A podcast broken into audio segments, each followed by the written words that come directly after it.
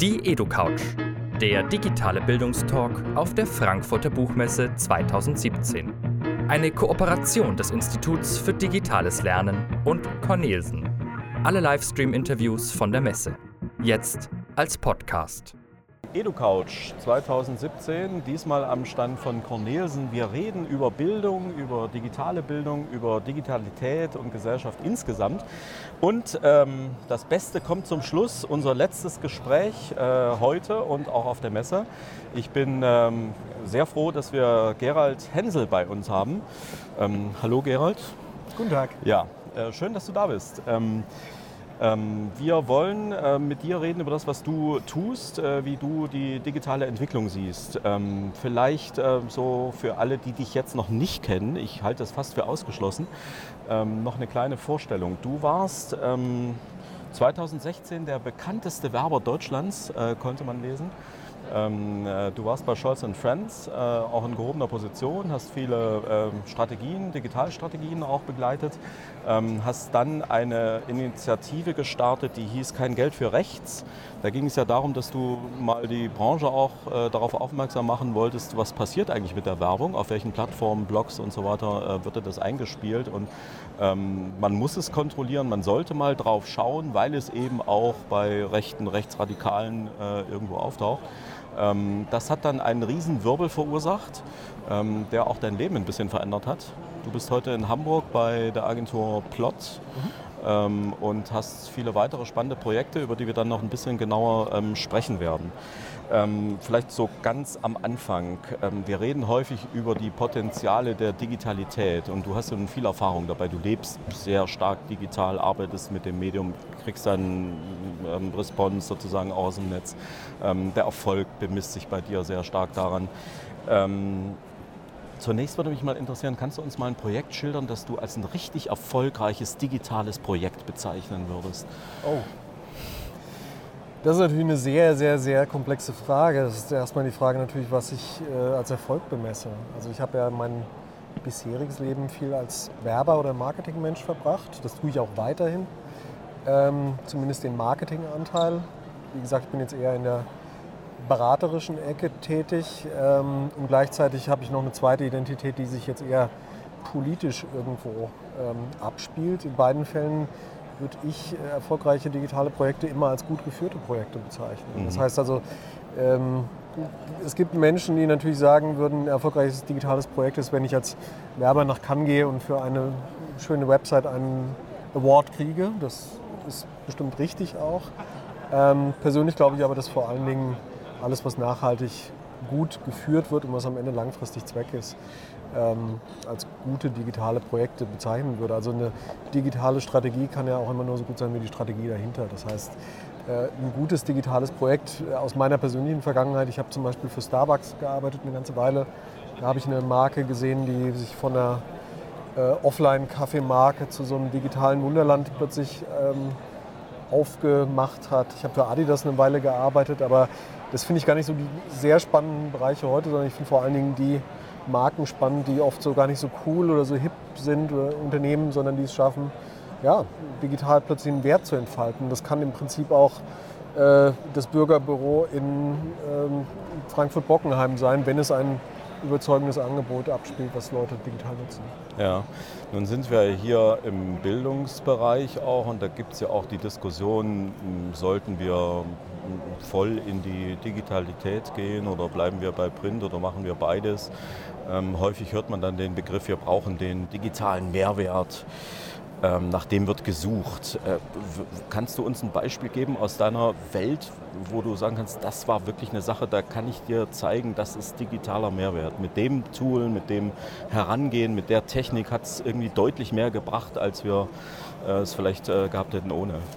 Ja, ich, da gibt es tausend Beispiele. Also ich finde ein gutes Beispiel, was mir immer so, so ganz gut hängen bleibt, ist zum Beispiel die Neuerfindung das hat jetzt mit, mit Verlagen gar nicht so wahnsinnig viel zu tun, aber die Neuerfindung einer, einer Parfummarke, die bestimmt der eine oder andere kennt, Clinique.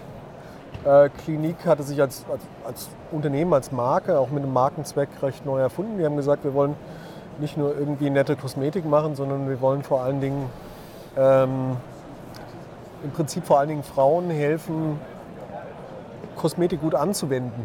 So. Äh, das ist im Prinzip der strategische Leitsatz gewesen und äh, der hat dazu geführt, dass sie im Prinzip alle digitalen Tools nur noch darauf ausgerichtet haben, Tipps zu geben, Tricks, äh, wie wende ich wie finde ich den richtigen Lippenstift, der richtig zu meiner Gesichtsfarbe passt und wie, äh, also diese, diese Themen leiteten ähm, diese Marke ganz fundamental, ebenso wie Starbucks zum Beispiel, alles, was sie tun, auf die Grundidee aufbauen, dass sie ähm, Community schaffen wollen als Kaffeemarke, also mhm. zusammen sein, obwohl man virtuell getrennt ist. Da gibt es aber, wie gesagt, einen ganzen Haufen ganz spannender äh, Themen. Ich habe zum Beispiel in jüngerer Zeit im Verlagsumfeld ganz viele wie ich finde, sehr gute multimediale Projekte, die versuchen, ähm, Storytelling über verschiedene Medien zu spielen und damit eine gute, gute Geschichte zu machen. Also auch mhm. im ähm, vollkommen Non-Profit-Bereich gibt es da einige gute okay. Beispiele. Kannst du uns ein Beispiel schildern da? Ja, ähm, ja, zum Beispiel ein tolles Buch, was vor ein paar Jahren rausgekommen ist, zwei Jahre, fand ich wirklich äh, sensationell. Das waren die, äh, die sogenannten Armageddon Letters hießen die. Ein bisschen wüster Name. Das war ein äh, Buchprojekt einer eines amerikanischen Politikwissenschaftlers, der über die Kuba-Krise ein Buch geschrieben hat und versucht hat, über Cartoons, Video, ein Buch und ich glaube mehrere Podcasts die unterschiedlichen Sichtweisen von Khrushchev, John F. Kennedy und Fidel Castro zu spielen. Und ich kann also quasi in den Kopf von Fidel Castro in einem YouTube-Video einsteigen und kann das Tagebuch von John F. Kennedy in einem Buch nachlesen. Und das ja. fand ich ein ganz großartiges Beispiel. Gibt es natürlich noch viele andere, aber das ist mir ja, persönlich sehr ja. geblieben. Spannend. Ähm, wir reden ja auch über solche Geschichten, gerade auch jetzt so im Bildungsbereich. Ähm, siehst du da ähm, irgendeine spezielle Herausforderung so im Bildungsbereich, wo du sagst, da sollten wir bestimmtes nicht machen? Ähm, das ist nochmal irgendwie was anderes. Äh, da müssen bestimmte Dinge auch vielleicht Print bleiben oder äh, sagst du, das sind so Dinge, wir können besser erzählen, wir können besser individualisieren, wir können besser auch Gruppen finden, wir können, das sind alles so Dinge, die können wir eins zu eins ähm, übernehmen oder siehst du irgendwo auch Grenzen dabei? Also ich glaube, dass ähm, die Kunst ist immer medienadäquat zu erzählen. Mhm. Und ähm, ich glaube, es gibt auch egal worüber wir reden, tolle Formate, die einfach immer gut als Print sein werden. Ja, mhm. Da gibt es, ähm, also auch Print hat natürlich seinen Wert und ich finde zum Beispiel, also wenn ich bei meinem ehemaligen Arbeitgeber Scholz Friends bleibe, die hatten immer eine Werbekampagne, die immer noch läuft. Ähm, das ist die, ähm, die Anzeigenkampagne für die Frankfurter Allgemeine. Dahinter steckt immer ein kluger Kopf. Kennt man so mit den, ja. äh, die gibt es glaube ich auch seit 30 Jahren. Ja. Und das finde ich immer noch, ich habe mich jahrelang auch als Digitalspezialist mit der Frage beschäftigt, wie kriegt man die irgendwie digital besser hin oder so. Ja. Aber da muss ich sagen, nee, an sich also wirklich nicht, weil die funktioniert ja. immer noch über ein gutes Foto. Ja. Und die haben auch tolle Testimonials und äh, da kann man noch was dran dengeln, aber viel besser wird es halt auch nicht. Ähm, ich glaube aber trotzdem, dass ähm, in vielen Formaten bei weitem noch nicht die, die Decke erreicht ist. Also es gibt, glaube ich, und das, deshalb ist auch die Buchmesse natürlich ein spannendes Forum. Ähm, es gibt immer noch so einen Zirkel, der so ein bisschen, wie soll ich sagen, über digital ein bisschen spricht, als wenn das so ein, so ein Hobby von ein paar verrückten Kindern wäre. Ja. Und das hatten wir eine ganze Weile, speziell in Deutschland. Ähm, und ich sage, es, bewusst, es muss nicht jedes Mal eine digitale Antwort auf alles geben, aber die Frage sollte man wenigstens stellen. Ja, ja.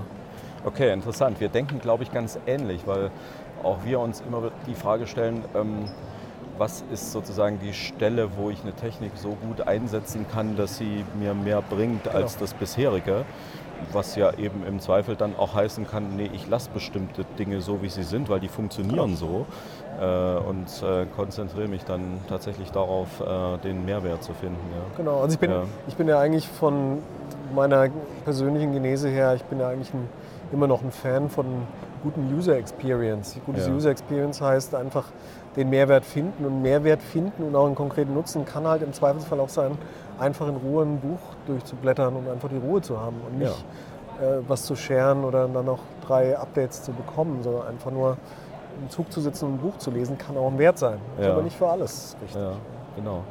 Lass uns über deine neue Agentur Plot reden. Ich habe gelesen, ihr macht da ähm, digitales ähm, Transfermanagement sozusagen, auch auf der ähm, Führungsebene. Das fand ich spannend. Ähm, was macht ihr da und ähm, warum ist das so wichtig, auf dieser Ebene da zu arbeiten? Also es gab eine ganze Weile, ähm, und ich rede jetzt mit der Brille eines Marketingmenschen, der lange in Agenturen verbracht hat, aber es gibt, ähm, es gab oft so ein bisschen die Haltung, dass erstmal gar nicht sich zum Beispiel mit digitalen Themen auseinandergesetzt wurde. Das gilt aber für viele andere Führungsthemen auch. Und dann wird plötzlich eine Agentur reingeholt, die irgendwas machen muss, ähm, eine Kampagne. Ähm, wir haben es oft, ähm, und es ist so, dass wir häufiger Situationen haben, dass der, der führt, ähm, ein Stück weit sich auch von dem führen lässt, den er dann reinholt. So, und ähm, ich glaube, dass die Komplexität des Führens in heutigen Zeiten einfach so groß ist und so, so kompliziert und so transformativ kontinuierlich, äh, dass die, die Organisationen leiten, denen kann man auch gar nicht zumuten, jetzt in jedem Detail zum Beispiel digitaler Führungsfragen zu sein oder auch, wie baue ich ein Vertriebsteam auf oder ja. wie, das heißt, oft ist es einfach eine Lücke zwischen der Exekution und der Top-Level-Strategie. Und da sind wir im Prinzip als äh, beratendes Unternehmen, wir sind ein kleines Unternehmen, aber wir sind dabei, dass wir denen helfen, die führen. Und zwar üblicherweise bevor die, die dann auf einer operationalen Ebene einsteigen, sondern wir versuchen im Prinzip mit ähm, Managern zusammen die, die Bandbreite äh, zu finden, wo eine Strategie Sinn macht. Das kann in meinem Fall im Falle digitaler Führung sein, das kann aber auch zum Beispiel sein, um ein Vertriebsteam aufzubauen, um ein internes Problem zu lösen. Das kann auch ein, äh, wir haben einen gewissen Schwerpunkt zum Beispiel auch im öffentlichen Raum. Ein Kollege von mir ist ähm, stark tätig in dem Bereich, ähm, wie führen wir im öffentlichen Bereich, wie ähm, machen wir uns zum Beispiel als Stadt, Land ähm, irgendwo im öffentlichen Raum präsent. Und das sind alles Führungsfragen, mhm. die, und das ist, glaube ich, der wesentliche Punkt, heute wesentlich komplexer sind als früher. Ja, nach unserer Erfahrung ist es so, dass man natürlich häufig auf dieser Ebene so Leute trifft, die ähm, ja auch eine gewisse Abwehrhaltung gegen diese Entwicklung haben, die auch äh, vielleicht eine Technikscheu haben. Ich frage mich immer, wie kriege ich die auf ähm, unsere Seite sozusagen? Was müssen die ähm, machen, erfahren? Müssen sie Techniken einzeln kennen? Ähm, was ist der entscheidende Hebel sozusagen, den man umlegen muss, damit man eine gute Entwicklung nach vorn irgendwie betreiben kann? Machen die dann so Einzelkurse, wo man sagt, so das ist äh, das wäre ein Tablet und das könnte folgendes oder das ist ähm, ähm Kommunikationstool und das kann folgendes oder ähm, wie, äh, wie macht ihr das? Ja, das ist ja die entscheidende Frage von allem, was so Change Management ja. ist. Und das ist auch die komplizierteste Frage eigentlich. Ja. Weil üblicherweise hat man ja diese große Organisation und dann gibt es vielleicht im Idealfall den, der ähm, vorwärts will, aber dann vielleicht auch ein bisschen zu schnell. Und der wichtige, die wichtige Frage ist ja in der Tat, wie bringe ich den skeptischen Manager so aus der mittleren Führungsebene, wie nehme ich den mit? Ja. Und, ähm, da habe ich mich viel mit beschäftigt ähm, in meinen bisherigen Jobs. Also diese Transfer war ein zentrales Thema, ist auch jetzt ein Thema. Ähm, ich persönlich glaube, und da gibt es keine generelle Antwort drauf, das ist, ich habe immer gesehen, dass man Leute mitnimmt in dem Moment, wo sie eine Art Lust am Spiel entwickeln. Ich weiß gar nicht, wie ich das anders sagen soll. Mhm. Also ich hatte Kollegen, die die mich qua Rolle irgendwo eher bedrohlich fanden. Ja. Als Digitalen, der da neu reinkommt und so. Ja. Und manchmal hat man sich dann auch über Themen gestritten, wo ich denke, weiß ich nicht, man, man redet so ein bisschen aneinander vorbei und ja. ich kann mich nicht richtig vermitteln und der andere kann sich vielleicht auch nicht so vermitteln.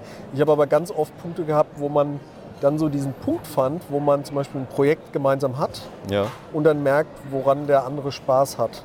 Mhm. So, und dann gibt es so diesen Punkt, das kann in, in, einer Agentur sein, jemand, der plötzlich merkt, dass ihm, weiß nicht, Influencer-Marketing plötzlich Spaß macht. Mhm. Ja, und der mhm. noch nie mhm. mit einem Influencer zusammengearbeitet hat. Ja. Und ab dem Punkt wird es dann interessant. Also ja. Das habe ich mehrfach gehabt, dass plötzlich Leute sagen, ah, okay, für, ich, ich mag mich jetzt vielleicht nicht für die Details von äh, User Experience Design interessieren, ja. aber der Teil macht mir Spaß. Ja.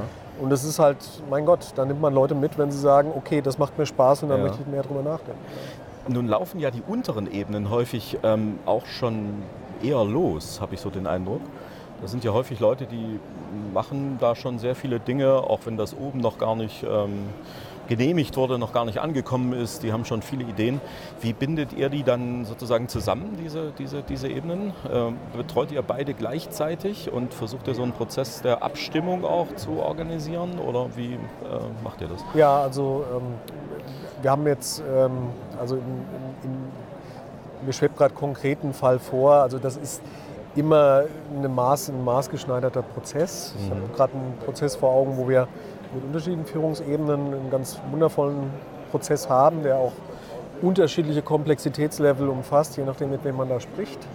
Ähm, aber es ist immer in jedem Unternehmen anders. Und ja. äh, es ist auch natürlich so, dass ähm, ein Stück weit da, wo manchmal die alten Herren ein bisschen zögerlich waren und vielleicht nicht so schnell Entscheidungen treffen wollten, die große Folgen hatten, sind dann andere Levels oft zu schnell. Und die Kunst ist natürlich beide Welten, wie du sagst, äh, zusammenzubringen. Das heißt äh, vor allen Dingen jetzt auch nicht irgendwie den 23. Snapchat-Kanal aufzubauen, nur weil es geht. Ja, ja, so, ja. Sondern eine Strategie ist natürlich die Kunst, irgendwo alle mitzunehmen und eine Logik zu schaffen, die die einen enabled und die die anderen in eine Entscheidungssituation bringt und das aber auch irgendwo ein Rahmen klar ist, bei dem man bestimmte Dinge forciert und andere Dinge auch wiederum nicht macht, weil das ansonsten beliebig wäre. Und das ist, äh, ich glaube, bei jedem einzelnen Projekt anders. Ja, spannend. Lass uns noch ein bisschen über Politik reden. Du hast den Verein Fearless Democracy gegründet. Ich glaube, das ist ja eine direkte Reaktion auf deine eigenen Erfahrungen. Ja. Das Schöne, sozusagen, dich heute hier zu haben, ist ja auch, dass du so Experte bist für die negativen Erfahrungen, die man im Netz haben kann. Ähm, du hast äh, das erlebt, was man einen Shitstorm nennt. Ähm, und ähm, der Verein setzt ja genau an dieser Stelle an. Jetzt habe ich mir das so ein bisschen angesehen. Ähm, ich habe den Eindruck, ihr wollt Leuten helfen, die in ähnlichen Situationen sind. Ihr wollt Leute stärken auch im digitalen Zeitalter weiterhin die Meinung zu sagen und das auch ähm, deutlich zu tun, äh, sich auch mit anderen Leuten anzulegen. Ähm, wie könnt ihr bei Schwierigkeiten wirklich helfen? Naja, die Frage ist, wie wir jetzt helfen können, wie wir bald helfen können. Das Ja. sind äh, zwei Paar Schuhe, das muss ich vorweg schicken. Ähm, man muss sagen, und da muss ich ganz kurz ein bisschen ausholen, weil das ist ähm, eine, eine interessante, also wenn ich über meine, mein Jahr jetzt so ein bisschen rede, ich hatte eine wahnsinnige Lernkurve ähm, in diesem Jahr. Und das heißt vor allen Dingen, äh, ich habe mich so, ich bin zwar immer noch, also die eine Hälfte meiner Identität ist ein, ein Marketingberater, die andere Hälfte meiner Identität ist jemand, der ein Stück weit jetzt Politik in einem NGO macht, das Fearless Democracy heißt. Und dann muss man sich plötzlich mit neuen Themen auseinandersetzen. Dann muss man einen Verein gründen, der in Echtzeit äh, Themen versucht zu managen. Man versucht das alles irgendwo in eine Form zu pressen. Man hat dann natürlich Druck, das ist ja ein äußerst, äußerst kontrover- kontroverses Thema. Man muss eine Öffentlichkeit schaffen und und und. So. Und nachdem man irgendwie ganz viel gemacht hat und ganz richtig auch gemacht hat, wie ich finde, gibt es dann halt irgendwann zum Beispiel das ganz profane Thema der Finanzierung. Und ähm, das Thema der Finanzierung heißt, nachdem man persönlich sehr viel in ein Konzept reingelegt hat, auch mit privaten Einlagen, man hat ein paar private Spender, aber dann gibt es irgendwann die Frage, wenn wir jetzt ein bisschen größer oder nicht größer, größer heißt in diesem Fall, ähm, komme ich aus einer Ecke raus, wo ich persönlich Menschen, über die ich lese, dass sie gerade einen Shitstorm haben, anrufen und sie berate? Oder schaffen wir es dazu, auch noch eine App zu schaffen, ein Chatbot, äh, vielleicht ein kleines Team, das entsprechende Fälle aufklärt und auch beheben hilft. Und dazu braucht man Geld. Und der jetzige Stand ist, dass wenn ich mich für ein entsprechendes Projekt zum Beispiel auf der europäischen Ebene bewerbe, äh, sagt die Europäische Union, ja, wir werden so in 12 bis 18 Monaten darüber entscheiden. Ja. Ja? Das ist das Level, über das wir hier reden. Also auf der einen Ja. Seite haben wir da eine, eine, einen wahnsinnigen, so einen Echtzeitwahnsinn, der gerade tobt und der gerade auch sehr viele Leute umfasst und das berührt uns ja alles irgendwie total. Ja. Ähm, aber auf der anderen Seite haben wir es mit einem solchen monolithischen System zu tun, wo du einfach äh, mit dem Kopf schüttelst, wie da, also mit welchen, in welchen Dekaden da über, über Projektförderungen nachgedacht wird. Also als wenn wir es hier über äh, ja, ein zeitloses Projekt äh, reden würden. Das finde ich schon. Das heißt also, hier ist natürlich ein, eine, eine Grenze gerade erreicht, die versuchen wir zu lösen. Momentan sind wir sehr stark dabei, auf einer persönlichen Ebene Menschen zu kontaktieren. Wir versuchen auch viel ähm, Kommunikation zu machen. Presse haben wir gerade sehr viel. Äh, wir haben einen, ähm, so einen Guide rausgegeben, so einen Selbsthilfeguide. Den haben wir äh, selbst mit Freunden, die Ähnliches erlebt haben, äh, verfasst. Und äh, den kann man unter hateaid.me abrufen. Äh, aber im Grunde genommen muss man natürlich auch sagen, wir sind als Verein da immer nur in dem Radius, in dem wir momentan uns aufhalten können. Und auf der anderen Seite gibt es dann ein politisches Spektrum, das einfach da mehr machen muss. Der Guide ist sehr zu empfehlen. Also jeder, der schnell Hilfe braucht, der sollte wirklich auf diese Seite gehen. Ich habe mir das selber angesehen. Ähm, deckt auch alle Bereiche ab, sozusagen, die man dann mal im Blick haben muss. Also Sicherheit äh, der persönlichen Daten, das Umfeld, ähm, auch Gefühlsfragen natürlich. Ähm, was macht das mit mir? Ähm, kann man sehr empfehlen. Ich würde gerne noch einen Schritt weiter gehen. Die Diskussion, die sich an diesem Fall entzündet hat, war ja sehr stark auch verbunden mit der Art, wie gegenwärtig Öffentlichkeit hergestellt wird, wie Medien agieren, politische Medien agieren und zeigt für mich auch sehr viel ähm, über den Zustand unserer politischen Kultur. Und da ist ja viel dazu zu sagen. Wir sind konfrontiert mit Medien, die Vorabpositionierungen haben, die schwarz-weiß malen, die verzerren, die wilde Positionen vertreten, die eigentlich das Handwerk ja auch missachten. Ähm, geht ihr auch an diesen Stellen äh, irgendwie äh, voran? Setzt ihr euch damit auseinander? Versucht ihr da Aufklärung zu machen? Versucht ihr sozusagen Gegenöffentlichkeit sozusagen herzustellen gegen die Leute, die so versuchen, in die Öffentlichkeit zu drängen, mit ganz ähm, unlauteren Methoden ja eigentlich? Also wir haben mehrere ähm, Themen, also sagen wir es mal so, ich kann mal sagen, was, ich nicht, was wir nicht tun, weil ich glaube, es ist ja in diesem Jahr auch viel passiert, was sehr positiv ist, muss man ja auch ja. sagen. Also wenn ich so Themen wie den Faktenfinder von der Tagesschau sehe äh, und viele andere ähnliche Projekte, das ist ja eine tolle Sache. Ich muss sagen, dass im Allgemeinen, wenn es um die ähm, den investigativen Journalismus, der hinter den großen Fake News unserer Zeit stehen, da sind wir nicht zu Hause in dem Sinne, weil wir sagen, äh, das ist journalistische Arbeit, das tun wir auch nicht in dem Sinne. Was wir aber tun, ist, wir versuchen Übersetzungs, ähm, ja, eine Übersetzungsstelle zu sein zwischen Öffentlichkeit, Journalismus und Politik. Das heißt, wir versuchen, ähm, die, die über solche Themen Schreiben, Reden oder auch Entscheiden sprechfähiger zu machen, was eigentlich die Probleme wirklich sind. Weil Tatsache ist, dass die meistens halt eben nicht auf Twitter sind und man sollte Twitter am nächsten Tag ein paar Fragen stellen, warum denn bestimmte Dinge nicht da sind. Ähm, was wir aber durchaus tun, und da geht es durchaus in die Richtung investigativen Journalismus, ist, dass wir versuchen, digitale Mechaniken mit Datenjournalismus zum Beispiel zu unterfüttern. Äh, da hatten wir ein schönes Projekt jetzt gerade vor kurzem. Ähm, wo wir versucht haben, es gab in der Tat im Bundestagswahlkampf ähm, das Engagement äh, von Bots, auch aus dem russischen Bereich. Äh, wir haben aber sehr, zum Beispiel sehr tief gegraben, nachdem wir nachweisen konnten, da hat dann BuzzFeed auch mit uns zusammengearbeitet, ähm, dass wir so ein Netzwerk von 600 Bots aus Russland äh, quasi entdeckt hatten, ähm, was das jetzt eigentlich ist. Ist das jetzt Putin oder ist das nicht Putin oder ist das was anderes?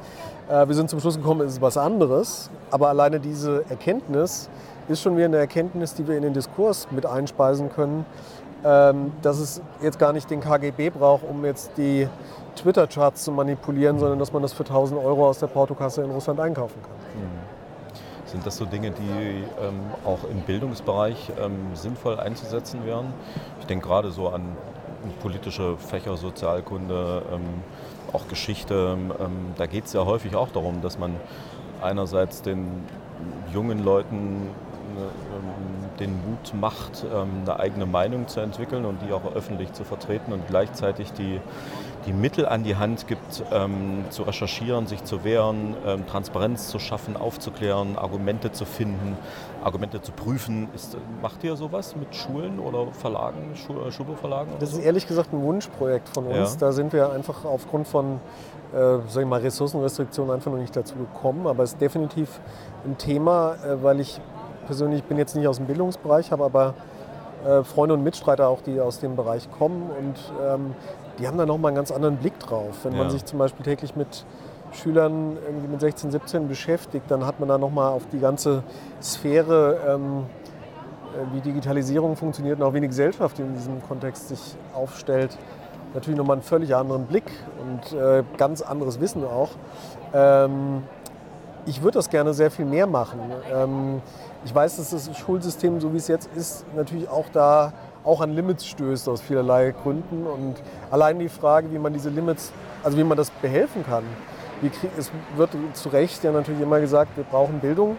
Das ist natürlich eine Allerweltswahrheit, die jeder unterschreiben würde. Die Frage ist nur, welche, mit welchen Mitteln und wofür. Und das ist ja der Punkt dann, wo es weh tut. Ähm, also das sind definitiv Themen, wo wir uns gerne mehr mit beschäftigen wollen. Ja. Also ich glaube, da gibt es auch viele Partner, die ihr ähm, gewinnen könntet äh, in dem Bereich. Ähm, da kann ich mir vieles Positives vorstellen. Wäre ich sehr happy für. Ja. Gerald, wir sind fast am Ende unseres Gesprächs. Ähm, ich gebe äh, den äh, Interviewten am Ende immer gern die Gelegenheit, ähm, eine eigene Botschaft ähm, in die Welt zu bringen. Ja. Äh, den Leuten, die man ansprechen möchte im Bildungsbereich zum Beispiel oder in anderen Bereichen. Das kann mit Digitalität zu tun haben oder auch nicht. Insofern, das wäre deine Möglichkeit, ähm, ähm, etwas in die Welt zu bringen, was du Leuten gern sagen möchtest? Also ich werde das später nochmal sagen, weil ich heute noch eine Veranstaltung habe, wo ich gefragt wurde, welchen Text ich mitbringen würde, wenn ich den zitieren dürfte. Und ähm, ich habe viel hin und her überlegt, weil ähm, da gibt es gerade zum Thema obskure neue Rechte und wo geht unsere Gesellschaft hin. Ich habe so eine Grundthese, und die ist ähnlich zu der Frage, wie führen wir Digitalisierung? Und ich bewege mich bewusst jetzt mal in den eher politischen Bereich, weil es unglaublich viel Konfusion gibt, mit wem wir es da zu tun haben. Sind das Nazis, sind das keine Nazis, ist das was ganz anderes? Ich lege jedem ganz persönlich den Wikipedia-Artikel zum Thema Ethnopluralismus ans Herz. Äh, das ist ein Artikel, der zu selten gelesen wird. Das ist ein Artikel, der im Wesentlichen die äh, Philosophie der neuen Rechten ganz gut umreißt und der einen Blick dafür schärft, dass wir es eben nicht mit Männern mit einem kleinen Schnurrbart und braunen Hemden zu tun haben, sondern mit etwas sehr Verwandtem, aber trotzdem etwas anderem. Und ähm, es lohnt sich immer auf die Links darunter zu gucken und ein paar Bücher darüber zu lesen. Aber wenn man sich fragt, mit wem haben wir es da eigentlich zu tun, die Kollegen, die ja auch auf dieser Buchmesse rumlaufen, ganz viele. Der ähm, Artikel Ethnopluralismus auf Wikipedia ist ein sehr guter Einstieg in die Philosophie der neuen Rechten, mit der sich diese Gesellschaft sehr viel stärker auseinandersetzen sollte. Und danach sollte man gerne weiterlesen und dann wird vielleicht alles besser. Hervorragend. Vielen Dank auch noch für diesen Hinweis. Ähm, das ist genau das, was wir am Ende gern hören. Auch noch ein ähm, Lesetipp sozusagen. Ja, äh, das war sie, die EduCouch 2017 von der Frankfurter Buchmesse. Wir danken allen, die zugeschaut haben. Ähm, schaut euch auch weiter die Beiträge an, äh, stehen als Konserve sozusagen zur Verfügung. Zugriffszahlen bisher sind sehr ermutigend. Äh, ich hoffe, wir sehen uns im nächsten Jahr wieder und äh, äh, verbleibe bis dahin mit ähm, ja, den allerbesten Grüßen. Ähm, Hoffentlich ähm, klappt es auch im nächsten Jahr wieder. Vielen Dank an alle Gäste und äh, das war sie. Tschüss, macht's gut. Tschüss.